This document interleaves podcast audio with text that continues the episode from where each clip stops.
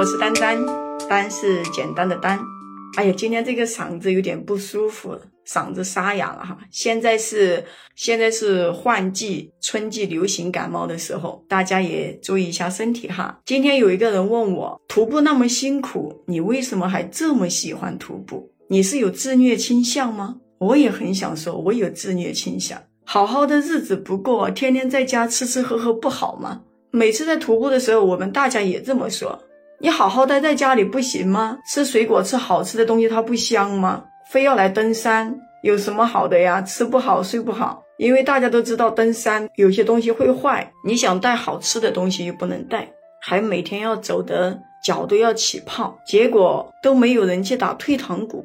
每一次行程结束，都在问下一次什么时候出发呀？下一次去哪里呀？徒步确实是最苦最累的一种运动，但是我们徒步的人都知道，很多人都说徒步是心灵的盛宴，身体的炼狱，这确实也是痛并快乐着。这应该是很多徒步的人都最真实的感受。每次徒步非常非常的辛苦，但是却觉得无比的放松。可能这一次才徒步完回家，在路程中就会问：哎，我们下一次去哪里呀？什么时候出去啊？有没有好的什么计划呀？约一下呀！哎呀，可激动了。所以徒步呢，也是一种修行，在徒步的过程中修身养性，磨练我们的身心。徒步也是一种力量，能让我们变得勇敢、坚强的面对自己生活中的。所有的事情，当然了，在这个过程中，有的人也会因为没有完成一次徒步旅程，非常的懊恼，觉得没有走完线路就是一次失败的徒步。其实，在徒步的过程中，没有失败的旅程，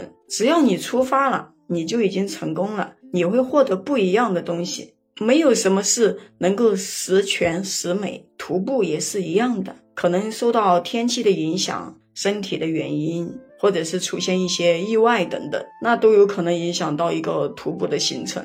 本来人生也就是这样，你没有出去旅行过，你就理解不了我们为什么会这么喜欢徒步。因为徒步的路上，队友带来的惊喜，或者是外面的风景，比如说对人生的一些感悟，还有队友对我们的互帮互助，你的每一次感动。我们这些队友的感情都非常深的，就是可能你平时的朋友啊，你可能玩了很长一段时间，但是因为某个小摩擦，可能就已经不来往了，或者是说，哎呀，觉得这个朋友没必要去交。但是对于我们户外人来说不一样，我们的队友那都是一起在某个细节上帮你安全出山，有可能他的某个小动作会救了你一命，所以我们的队友情谊非常的深刻。那我为什么会喜欢徒步呢？因为徒步它可以让我想清楚很多事情。我们每个人的生活免不了有一些小摩擦，包括跟家人、跟自己的另一半、跟孩子之间，总会出现一些小摩擦，或者说有时候被气得真的是很想发飙的时候，但是你又不能发飙。一旦你很生气，或者说跟家人吵架了，那肯定有一方会受伤。户外徒步它给了我一个健康的身体。每个人都有一个自己的故事，也有一个发泄的方式，只不过我的发泄方式不一样而已。